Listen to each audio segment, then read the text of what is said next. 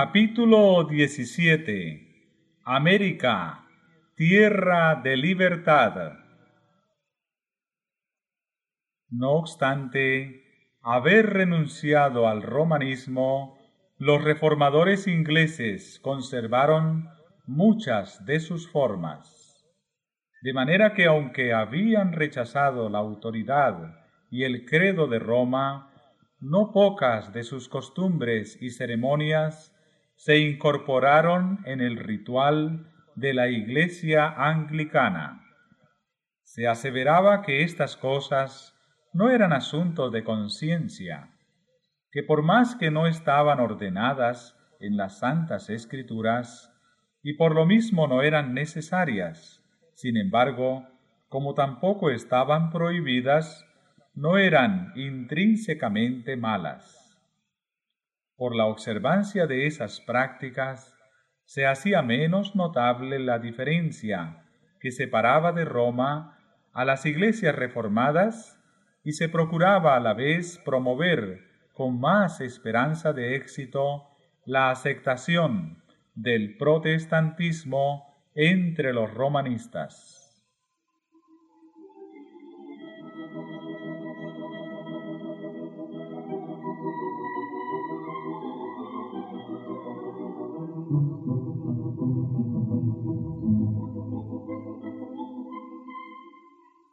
Para los conservadores y los partidarios de las transigencias, estos argumentos eran decisivos.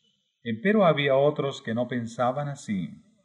El mero hecho de que semejantes prácticas tendían a colmar la cima existente entre Roma y la Reforma, era para ellos argumento terminante contra la conservación de las mismas. Las consideraban como símbolos de la esclavitud de que habían sido libertados y a la cual no tenían ganas de volver. Arguían que en su palabra Dios tiene establecidas reglas para su culto y que los hombres no tienen derecho para quitar ni añadir otras. El comienzo de la gran apostasía consistió precisamente en que se quiso suplir la autoridad de Dios con la de la Iglesia. Roma empezó por ordenar cosas que Dios no había prohibido y acabó por prohibir lo que Él había ordenado explícitamente.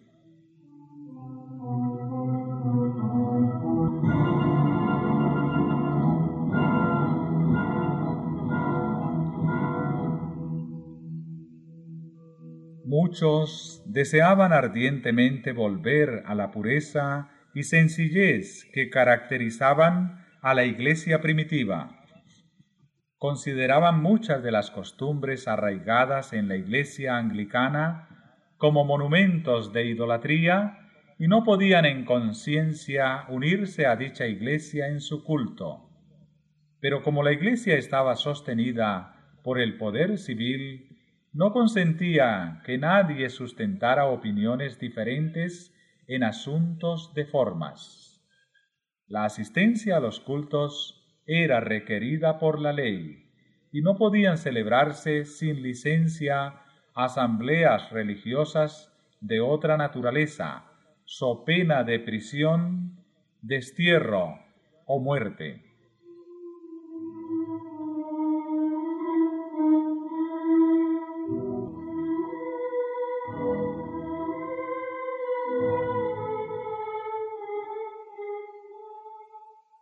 A principios del siglo XVII, el monarca que acababa de subir al trono de Inglaterra declaró que estaba resuelto a hacer que los puritanos se conformaran, o de lo contrario, que fueran expulsados del país o tratados todavía peor.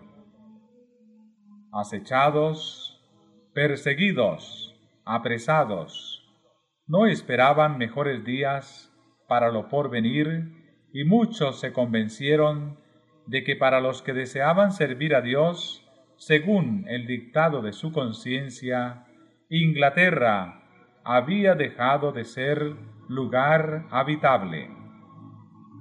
Algunos decidieron refugiarse en Holanda, A fin de lograrlo, tuvieron que sufrir pérdidas, cárceles y mil dificultades. Frustrábanse sus planes y eran entregados en manos de sus enemigos. Pero al fin triunfó su firme perseverancia y encontraron refugio en las playas hospitalarias de la República Holandesa.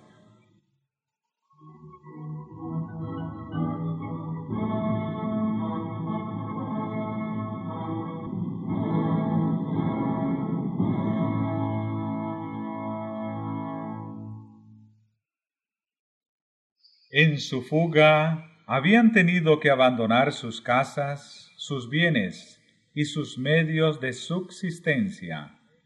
Eran forasteros en tierra extraña, entre gente de costumbres y de lengua diferentes de la de ellos. Se vieron obligados a ocuparse en trabajos desconocidos hasta entonces para ellos, a fin de ganarse el pan de cada día hombres de mediana edad que se habían ocupado durante toda su vida en labrar la tierra, se vieron en la necesidad de aprender oficios mecánicos, pero se acomodaron animosamente a la situación y no perdieron tiempo en la ociosidad ni en quejas inútiles.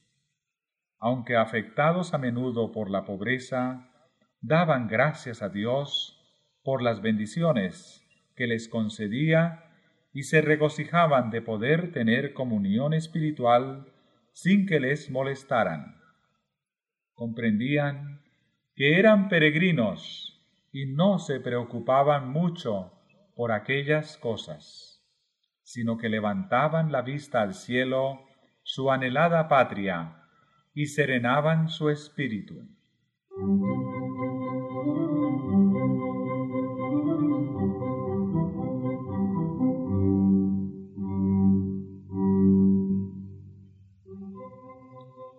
Aunque vivían en el destierro y en medio de contratiempos, crecían su amor y su fe.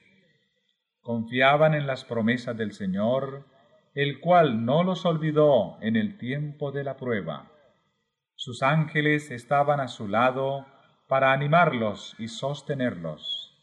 Y cuando les pareció ver la mano de Dios, señalándoles hacia más allá del mar, una tierra en donde podrían fundar un Estado y dejar a sus hijos el precioso legado de la libertad religiosa, avanzaron sin miedo por el camino que la providencia les indicaba.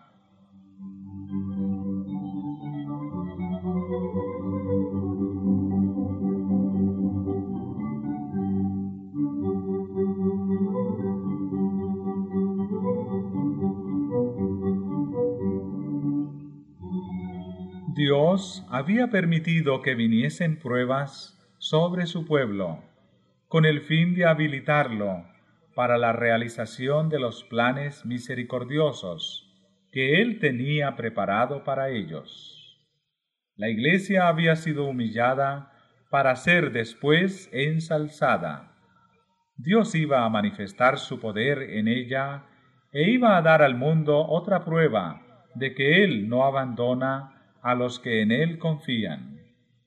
Él había predominado sobre los acontecimientos para conseguir que la ira de Satanás y la conspiración de los malvados redundasen para su gloria y llevaran a su pueblo a un lugar seguro. La persecución y el destierro abrieron el camino de la libertad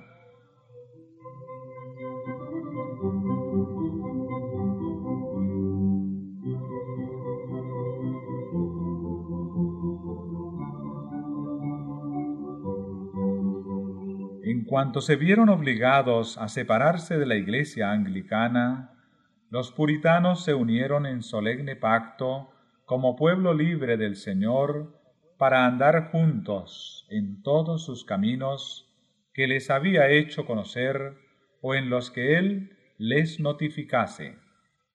En esto se manifestaba el verdadero espíritu de la Reforma, el principio esencial del protestantismo. Con ese fin partieron los peregrinos de Holanda en busca de un hogar en el Nuevo Mundo. Juan Robinson, su pastor, a quien la providencia impidió que les acompañase, díjoles en su discurso de despedida.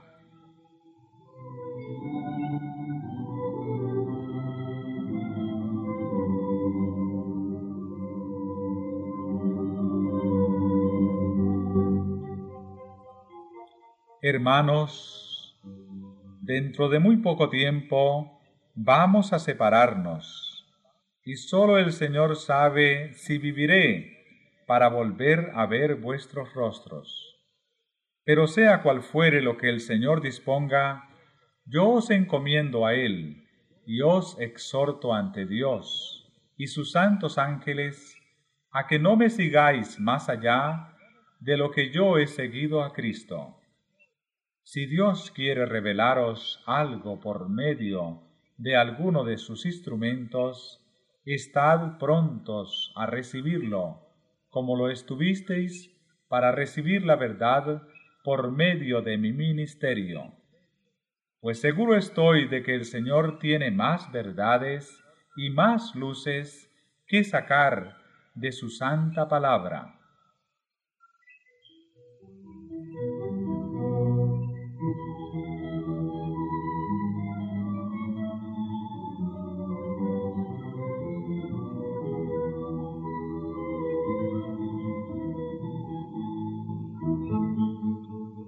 Por mi parte, no puedo deplorar lo bastante la triste condición de las iglesias reformadas que han llegado a un punto final en religión y no quieren ir más allá de lo que fueron los promotores de su reforma. No se puede hacer ir a los luteranos más allá de lo que Lutero vio, y a los calvinistas ya los veis, manteniéndose con tenacidad en el punto en que los dejó el gran siervo de Dios, y que no lo logró ver todo. Es esta una desgracia por demás digna de lamentar, pues por más que en su tiempo fueron luces que ardieron y brillaron, no llegaron a penetrar todos los planes de Dios, y si vivieran hoy, estarían tan dispuestos a recibir la luz adicional como lo estuvieron para aceptar la primera que les fue dispensada.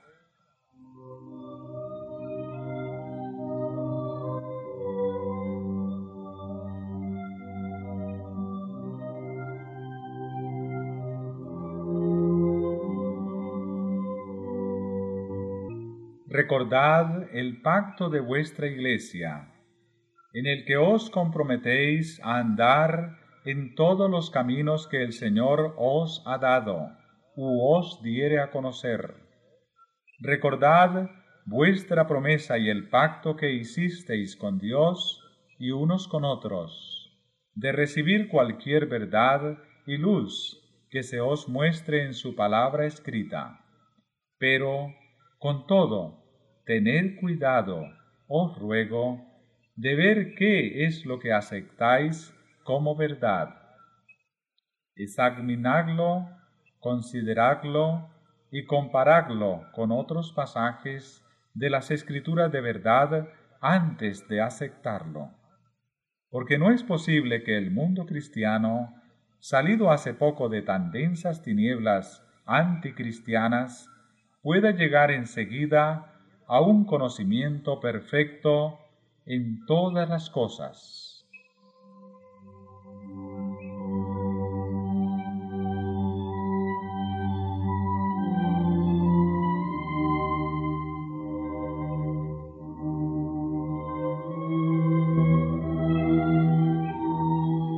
El deseo de tener libertad de conciencia fue lo que dio valor a los peregrinos para exponerse a los peligros de un viaje a través del mar para soportar las privaciones y riesgos de las soledades selváticas y con la ayuda de Dios echar los cimientos de una gran nación en las playas de América.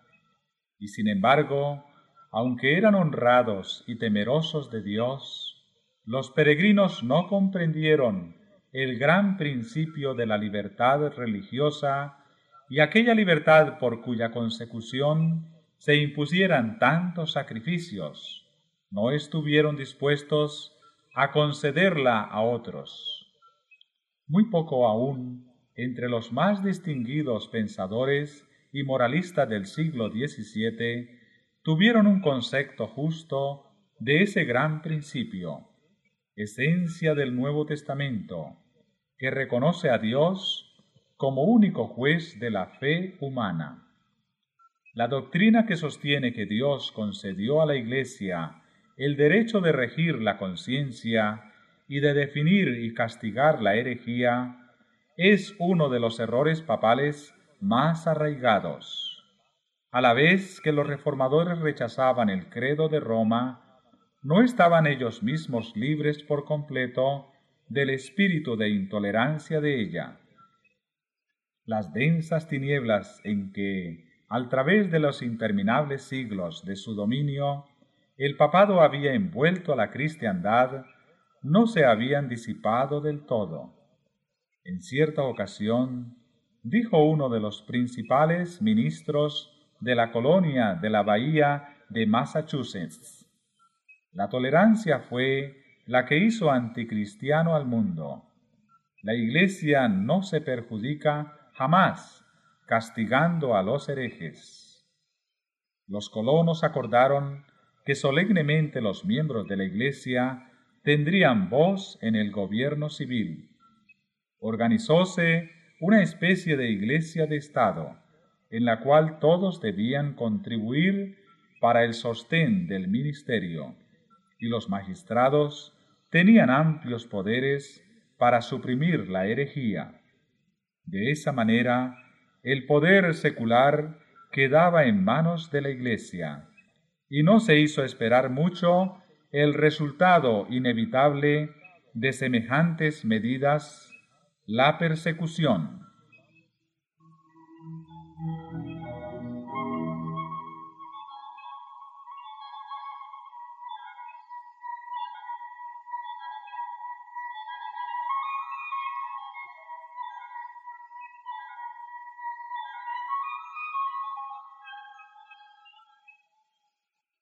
Once años después de haber sido fundada la primera colonia, llegó Rogelio Williams al Nuevo Mundo. Como los primeros peregrinos, vino para disfrutar de libertad religiosa, pero de ellos se diferenciaba en que él vio lo que pocos de sus contemporáneos habían visto, a saber que esa libertad es derecho inalineable de todos, cualquiera que fuera su credo. Investigó diligentemente la verdad, pensando como Robinson, que no era posible que hubiera sido recibida ya toda la luz que de la palabra de Dios dimanaba. Williams fue la primera persona del cristianismo moderno que estableció el gobierno civil de acuerdo con la doctrina de la libertad de conciencia y la igualdad de opiniones ante la ley. Sostuvo que era deber de los magistrados restringir el crimen, mas nunca regir la conciencia. Decía, el público o los magistrados pueden fallar en lo que atañe a lo que los hombres se deben unos a otros. Pero cuando tratan de señalar a los hombres las obligaciones para con Dios, obran fuera de su lugar y no puede haber seguridad alguna, pues resulta claro que si el magistrado tiene tal facultad, bien puede decretar hoy una opinión y mañana otra contraria, tal como lo hicieron en Inglaterra varios reyes y reinas, y en la Iglesia romana los papas y los concilios, a tal extremo que la religión se ha convertido en una completa confusión.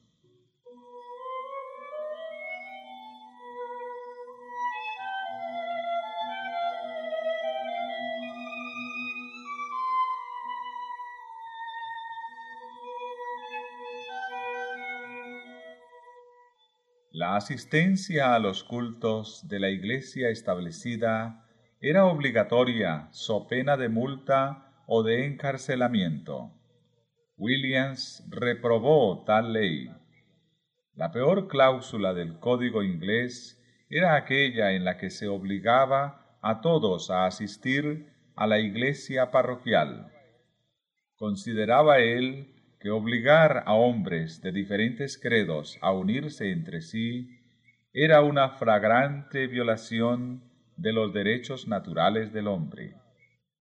Forzar a concurrir a los cultos públicos a los irreligiosos e indiferentes era tan solo exigirles que fueran hipócritas. Ninguno, decía él, debe ser obligado a practicar ni a sostener un culto contra su consentimiento. ¿Cómo? replicaban sus antagonistas, espantados de los principios expresados por Williams. ¿No es el obrero digno de su salario? Sí, respondía él, cuando ese salario se lo dan los que quieren ocuparle.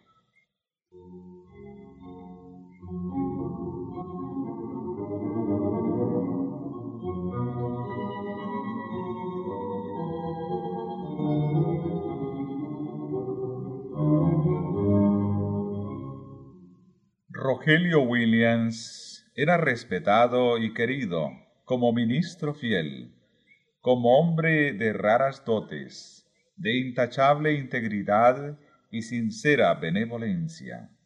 Sin embargo, su actitud resuelta al negar que los magistrados civiles tuviesen autoridad sobre la Iglesia y al exigir libertad religiosa, no podía ser tolerada. Se creía que la aplicación de semejante nueva doctrina alteraría el fundamento del Estado y el gobierno del país. Le sentenciaron a ser desterrado de las colonias y finalmente, para evitar que le arrestasen, se vio en la necesidad de huir en medio de los rigores de un crudo invierno y se refugió en las selvas vírgenes.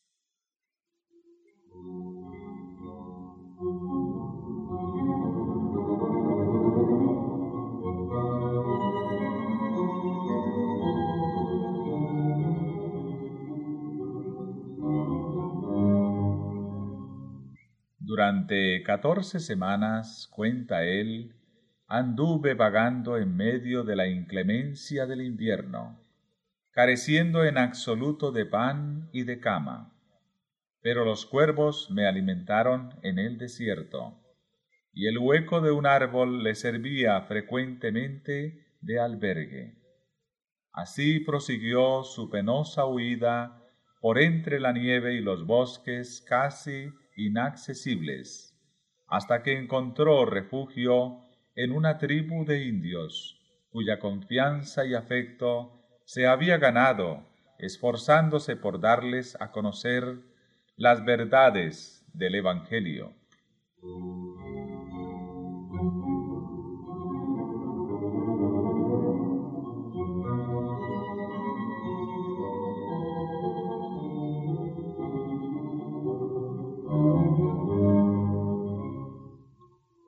Después de varios meses de vida errante, llegó al fin a orillas de la bahía de Narragansett, donde echó los cimientos del primer estado de los tiempos modernos, que reconoció en el pleno sentido de la palabra los derechos de la libertad religiosa.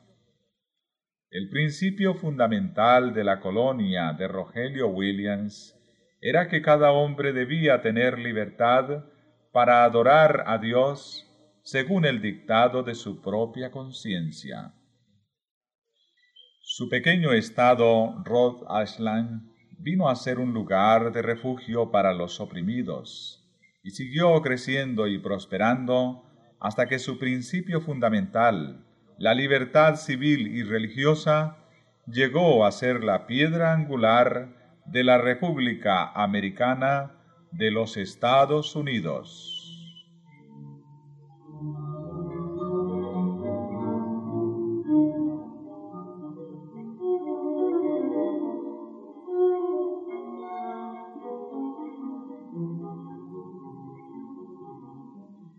En el antiguo documento que nuestros antepasados expidieron como su Carta de Derechos, la Declaración de Independencia declaraban lo siguiente.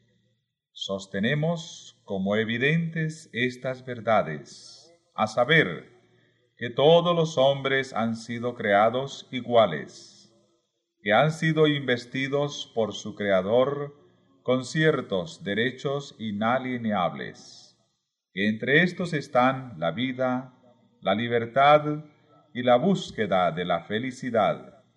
Y la Constitución garantiza, en los términos más explícitos, la inviolabilidad de la conciencia. No se exigirá examen alguno religioso como calificación para obtener un puesto público de confianza en los Estados Unidos. El Congreso no dictará leyes para establecer una religión, ni para estorbar el libre ejercicio de ella.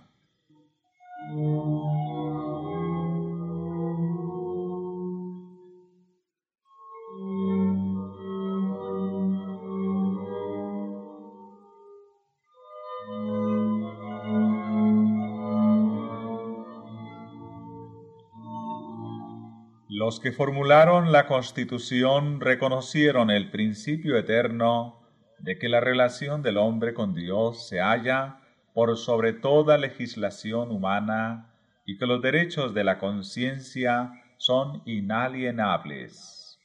No se necesitaba argumentar para establecer esta verdad, pues la sentimos en nuestro mismo corazón. Fue este sentimiento el que, desafiando leyes humanas, sostuvo a tantos mártires en tormentos y llamas. Reconocían que su deber para con Dios era superior a los decretos de los hombres y que nadie podía ejercer autoridad sobre sus conciencias. Es un principio innato que nada puede desarraigar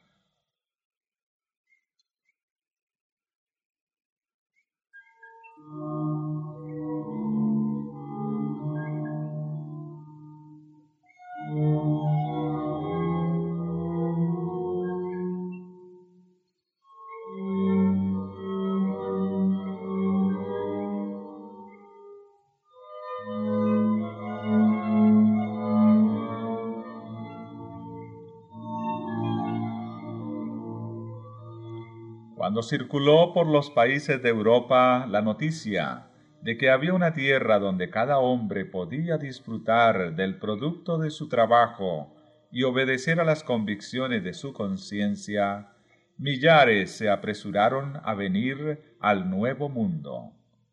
Las colonias se multiplicaron con rapidez. Por una ley especial, Massachusetts ofreció bienvenida y ayuda a costa del pueblo, a todos los cristianos de cualquiera nacionalidad que pudieran huir al través del Atlántico para escapar de las guerras, del hambre y de la opresión de sus perseguidores. De esa manera, los fugitivos y oprimidos eran, por la ley, considerados como huéspedes de la comunidad. A los veinte años de haberse efectuado el primer desembarco en Plymouth, había ya establecidos en Nueva Inglaterra otros tantos miles de peregrinos.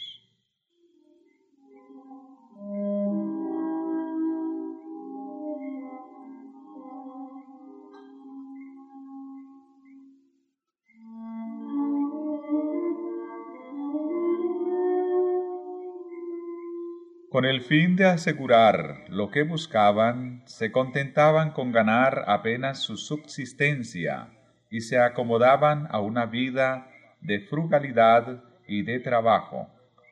No pedían de aquel suelo sino la justa retribución de su propio trabajo. Ninguna visión de oro venía a engañarles en su camino. Se conformaban con el progreso lento, pero firme, de su estado social. Soportaban pacientemente las privaciones de la vida rústica y regaron con sus lágrimas y con el sudor de su frente el árbol de la libertad, hasta verlo echar profundas raíces en la tierra.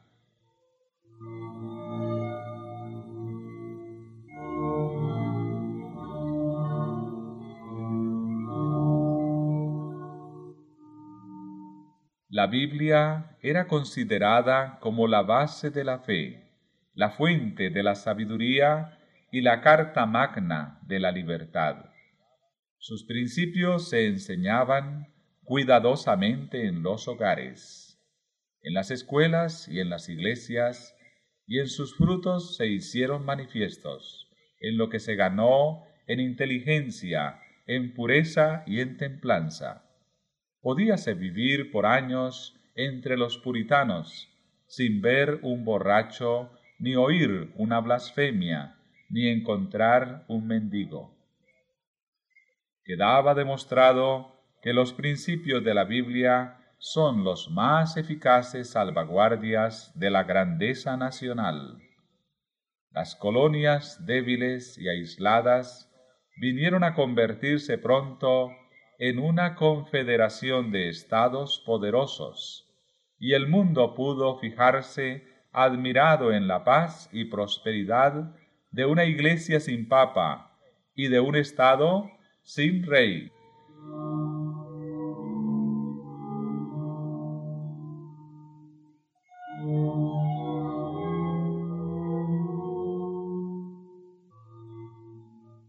Pero número siempre creciente de inmigrantes arribaba a las playas de América, atraído e impulsado por motivos muy distintos de los que alentaran a los primeros peregrinos. Si bien la fe primitiva y la pureza ejercían amplia influencia y poder subyugador, estas virtudes se iban debilitando más y más cada día en la misma proporción en que iba en aumento el número de los que llegaban guiados tan solo por la esperanza de ventajas terrenales.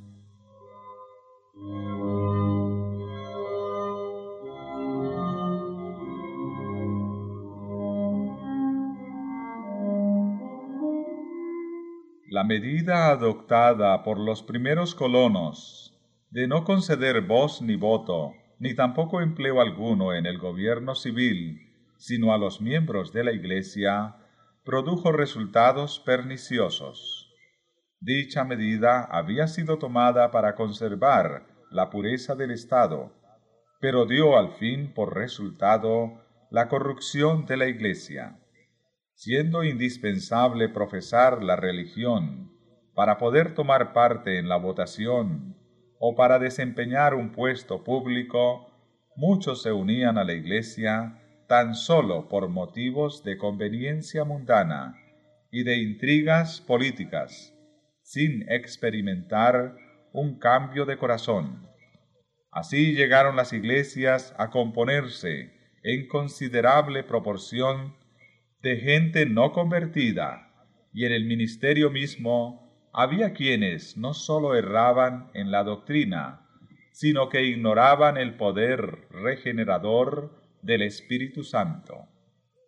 De este modo, quedó otra vez demostrado el mal resultado que tan a menudo comprobamos en la historia de la Iglesia desde el tiempo de Constantino hasta hoy, y que da el pretender fundar la Iglesia valiéndose de la ayuda del Estado, y el apelar al poder secular para el sostenimiento del Evangelio de aquel que dijo, mi reino no es de este mundo. El consorcio de la Iglesia con el Estado, por muy poco estrecho que sea, puede en apariencia acercar el mundo a la Iglesia, mientras que en realidad es la Iglesia la que se acerca al mundo.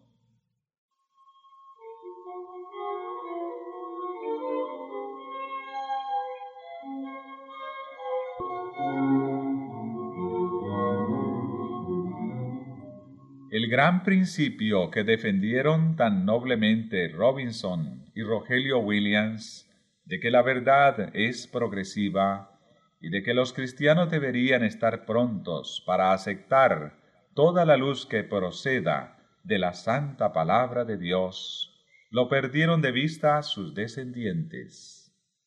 Las iglesias protestantes de América, lo mismo que las de Europa, tan favorecidas al recibir las bendiciones de la Reforma, dejaron de avanzar en el camino que ella les había trazado.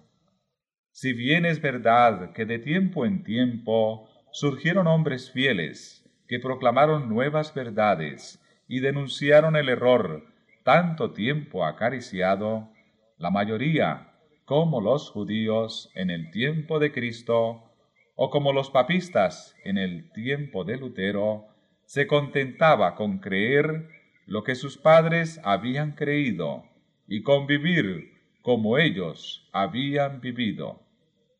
De consiguiente, la religión degeneró de nuevo en formalismo, y los errores y las supersticiones que hubieran podido desaparecer de haber seguido la Iglesia avanzando en la luz de la palabra de Dios, se conservaron y siguieron practicándose. De este modo, el espíritu inspirado por la Reforma murió paulatinamente, hasta que llegó a sentirse la necesidad de una reforma en las iglesias protestantes, tanto como se necesitara en la iglesia romana en tiempo de Lutero se notaba el mismo estupor espiritual y la misma mundanalidad, la misma reverencia hacia las opiniones de los hombres y la sustitución de teorías humanas en lugar de las enseñanzas de la palabra de Dios.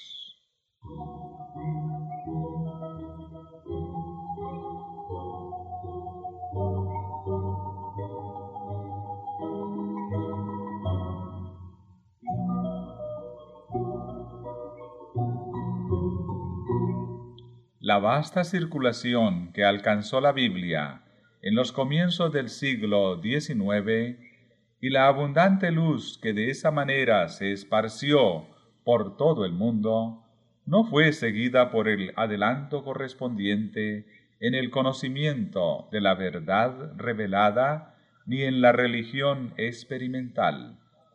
Satanás no pudo, como en las edades pasadas, quitarle al pueblo la palabra de Dios, que había sido puesta al alcance de todos. Pero para poder alcanzar su objeto, indujo a muchos a tenerla en poca estima. Los hombres descuidaron el estudio de las sagradas escrituras y siguieron aceptando interpretaciones torcidas y falsas, y conservando doctrinas que no tenían fundamento alguno en la Biblia.